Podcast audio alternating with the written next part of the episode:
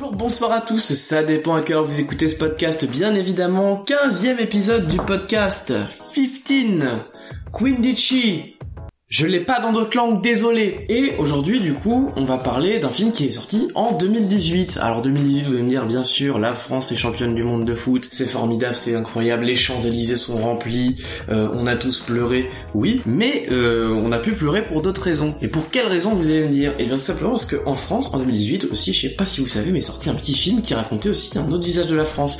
La France en galère, la France qui souffre, la France qui euh, se soucie énormément de ses fins de mois. Ouais, cette France, elle vous dit quelque chose, hein, j'ai bien l'impression. Parce qu'aujourd'hui, on va parler d'Enguerre de Stéphane Brisé. Ça n'est jamais assez. On ne leur fait jamais gagner assez d'argent. Qu'est-ce qu'on devient dans cette histoire? Qu'est-ce que deviennent les salariés? On sent personne dehors C'est des familles entières Des enfants Des pères, des mères Elle est où la parole?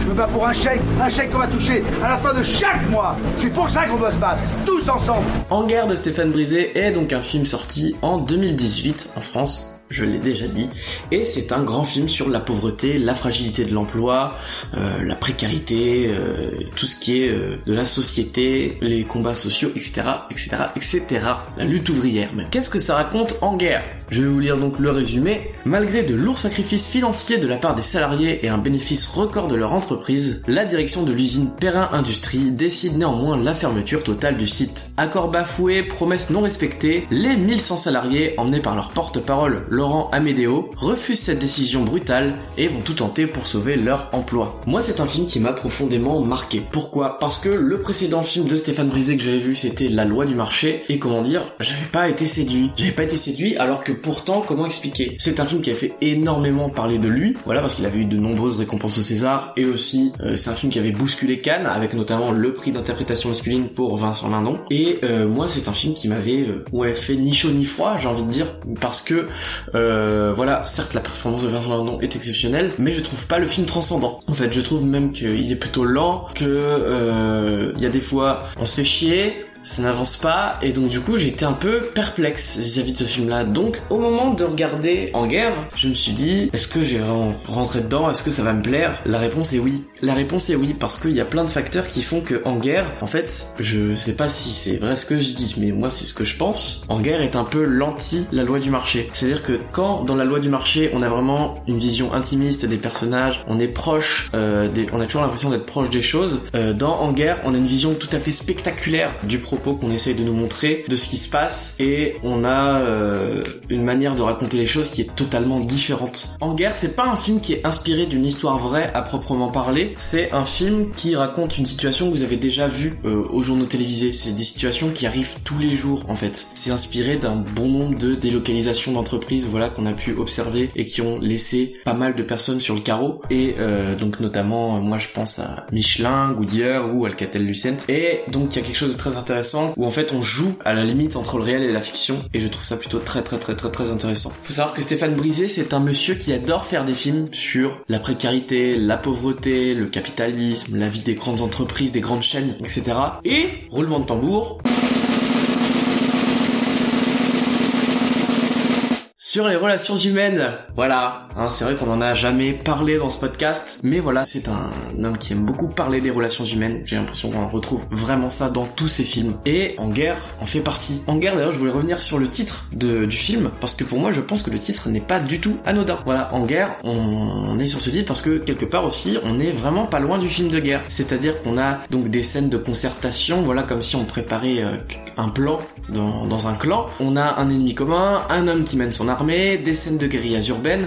Voilà, donc c'est pas un film de guerre à proprement parler, mais c'est un film qui réutilise tous les codes. Et donc je pense que c'est pour ça que c'est ce titre en guerre qui a été choisi. Et euh, ça résonne d'autant plus aujourd'hui quand bah, on a vécu le Covid et euh, Emmanuel Macron qui utilise le mot pour dire que nous sommes en guerre, avec les événements qui se passe en ce moment en Ukraine. Euh, voilà, c'est un mot qui a une grosse résonance surtout actuellement. Et, voilà, je pense que le titre n'a pas été choisi de manière anodine, surtout que c'est un mot qui qu'il faut utiliser maintenant avec parcimonie. Et euh, voilà, c'était aussi pour montrer que certes, il y a un bon nombre de guerres euh, partout à l'international, euh, dans d'autres domaines, mais cette guerre-là, cette guerre sociale, ce combat, il ne faut pas l'oublier. Moi, ce que je trouve très intéressant aussi, c'est que c'est un film qui est pré-gilet jaune. Voilà, faut savoir que le film est sorti en mai 2018, les premières manifestations sont, de fin 2018. Et ce que je trouve très fort avec le film, c'est qu'on nous montrait déjà, en fait, ce à quoi pouvait ressembler la lutte ouvrière, vraiment le cœur d'une lutte ouvrière, euh, les violences entre les manifestants et la police dans la rue. Voilà, moi, ce qui m'a vraiment choqué, c'est qu'il y a des images qu'on a vues pendant les gilets jaunes, qu'on retrouvait en fait déjà dans En guerre. Donc je dis pas que le film, bien évidemment, est une source, genre, euh,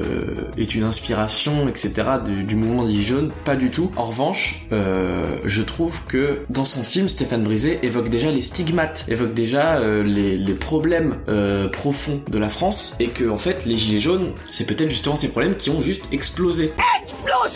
Et euh, voilà, moi je trouve ça très intéressant de voir qu'en fait, euh, donc on voyait déjà dans En guerre ce qu'on a vu après dans les gilets jaunes, surtout que moi, en fait, En guerre, c'est un film que j'ai découvert donc début 2022, donc bien longtemps après les gilets jaunes. Et quand j'ai vu le film, je me suis vraiment dit waouh, mais c'est les gilets jaunes, c'est les gilets jaunes, c'est les gilets jaunes. Et je me disais non mais c'est pas possible, le film a été inspiré de ça, mais pas du tout. Et c'est très fort. Ce que j'aime beaucoup dans le film aussi, parce que bon, je vais reprendre le terme de guérillas urbaines, mais euh, c'est la manière de filmer, et notamment de filmer dans ces guérillas urbaines, parce que bah quand c'est comme ça, on a l'impression d'avoir un peu une caméra qui va être embarquée. On va aussi avoir des images de JT, ou aussi avoir des caméras euh, qui sont posées avec des angles bien définis euh, dans des salles de réunion, etc. Donc moi je trouve qu'on est un peu entre le reportage d'investigation et le documentaire. Voilà, et je trouve ça très très intéressant et ça bouscule encore une fois euh, beaucoup l'image de ce, de ce que j'avais du cinéma de Stéphane Brisé quand dans la loi du marché en fait on a vraiment une caméra qui est intimiste, qui est auprès des gens, on a vraiment l'impression en fait d'être quelqu'un qui est à côté d'eux, qui est en train de vivre le truc, alors que là vraiment non, on a vraiment envie de se poser et de montrer, regardez, c'est ça la réalité, c'est ça et on a envie de montrer justement toute la grandeur, tout le spectaculaire de cette lutte, de montrer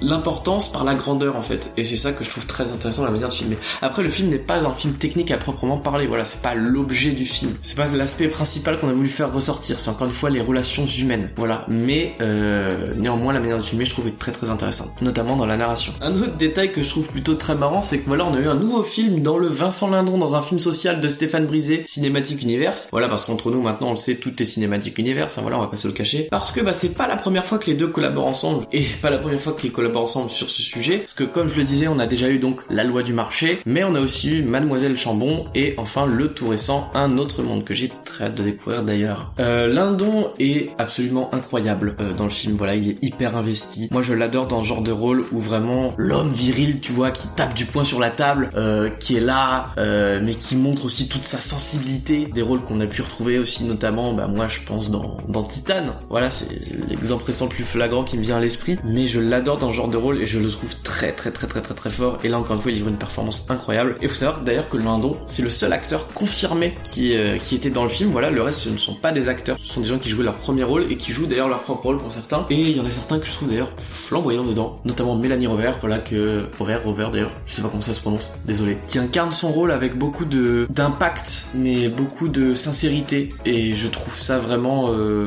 vraiment sublime et je tiens à souligner sa, performance mais voilà euh, Vincent Lanon était le seul acteur vraiment confirmé à l'intérieur et euh, pourtant ça joue plutôt pas mal comparé par exemple à la loi du marché. C'est ça que je trouve vraiment super. Moi je voulais revenir sur la scène de fin aussi que je trouve effroyable mais pleine de sens. Je m'explique. On a donc tout au long du film une lutte acharnée sans relâche, sans relâche, sans relâche, sans relâche, sans relâche. Et à la fin du film, on a un événement qui vient tout bousculer et vraiment, vraiment choquer le téléspectateur. Et moi, c'est une fin qui m'a fait énormément penser à la fin de Sainte Maude. Alors pas seulement pour l'acte en lui-même, mais pour tout ce qu'il en a découlé en fait. Une personne qui a un but précis, qui a un objectif, qui cherche à tout faire pour l'atteindre, pour euh, l'atteindre, voilà, et qui sombre un peu dans la folie, dans le, dans le, dans le désespoir de ne pas y arriver, et qui finit par commettre un acte, euh, un acte de folie en fait. Voilà, c'est pour ça que les deux fins m'ont fait écho, et je trouve la fin énormément percutante. Voilà, parce que euh, moi personnellement, je n'y attendais pas forcément, et c'est vrai qu'on s'y attend peut-être une minute avant que ça arrive et euh, quand ça arrive bah c'est assez horrible à regarder voilà. Mais c'est une fin qui, qui a toute son importance parce qu'on on apprend ensuite que bah, cet acte ne sert pas à rien voilà. Et euh, et a fait bouger les choses et donc on se dit quelque part si on est obligé d'en arriver là pour faire bouger les choses c'est grave. Et c'est là que le film est fondamentalement important voilà parce qu'il dénote d'une situation économique et sociale qui est gravissime en France voilà, le système doit changer. Voilà, il laisse trop de personnes sur le carreau. Ce n'est pas possible. On voit des gens crever de faim euh, tous les jours. Euh, même les gens qui faisaient partie de la classe moyenne aujourd'hui en chient. Euh, le prix de l'essence augmente, tout augmente. La part d'inflation ne fait qu'augmenter en France. On a des gens qui avaient déjà des difficultés à vivre avec ce qu'ils gagnaient comme salaire. Et là, ces personnes sont encore plus en difficulté parce que bah, ils sont pas forcément augmentés. Ces personnes ne sont pas forcément augmentées et pourtant les prix de tout augmentent. Donc, s'il n'y a pas de combat social, s'il n'y a pas de lutte sociale, les choses ne vont pas changer, les choses vont empirer et en fait, les gens vont vont rester sur le carreau, les gens vont vont, certaines personnes vont, vont mourir, certaines personnes vont se retrouver à la rue en fait. Et c'est pas possible. C'est possible de laisser des gens comme ça à la rue. Et c'est pourquoi euh, j'ai envie de faire un parallèle avec les élections législatives qui arrivent. Voilà, euh, c'est très important de porter sa voix, comme ce film a voulu porter sa voix. Alors, je sais que, soi-disant, il faut pas être euh, politique, etc. Il faut rester impartial. J'ai envie de vous dire que le cinéma est politique. Voilà, spoiler, le cinéma est politique. Et donc, du coup, euh, chaque point de vue est un point de vue politique. Voilà. Et euh, pour moi, il est très important d'aller voter aux élections législatives parce que déjà voter est un droit qu'il ne faut pas négliger. C'est vrai qu'on a réussi à avoir, donc il faut en profiter. Et donc il faut porter sa voix et porter sa voix pour ses convictions. Voilà, moi je ne vous encourage pas à voter pour qui que ce soit. Je vous encourage juste à aller voter. C'est hyper important. C'est les 12 et 19 juin, c'est les élections législatives. Il faut aller voter, porter votre voix, c'est ce qu'il y a de plus important. Merci à tous de m'avoir écouté. C'était un épisode que j'avais très très envie de faire depuis le début de l'année. Voilà, j'en avais déjà parlé plusieurs fois. Maintenant, c'est chose faite et ça me fait euh, très très très très plaisir. J'espère qu'on aura l'occasion de retrouver Stéphane Brisé et Vincent Landon. Pourquoi pas euh, Si jamais ils nous pondent des merveilles, on verra bien. Vous pouvez me suivre sur les réseaux sociaux TFC EDLM. Voilà, c'est les initiales de toute façon, c'est de la merde les films français. Mais si vous tapez le nom du podcast, vous pourrez facilement le retrouver. Voilà, j'ai pas grand chose de plus à dire. Vive le cinéma, vive le cinéma français, le festival de Canet de retour. Quel bonheur, quel bonheur, voilà. Et je vous souhaite une bonne journée ou une bonne soirée à tous. Ciao ciao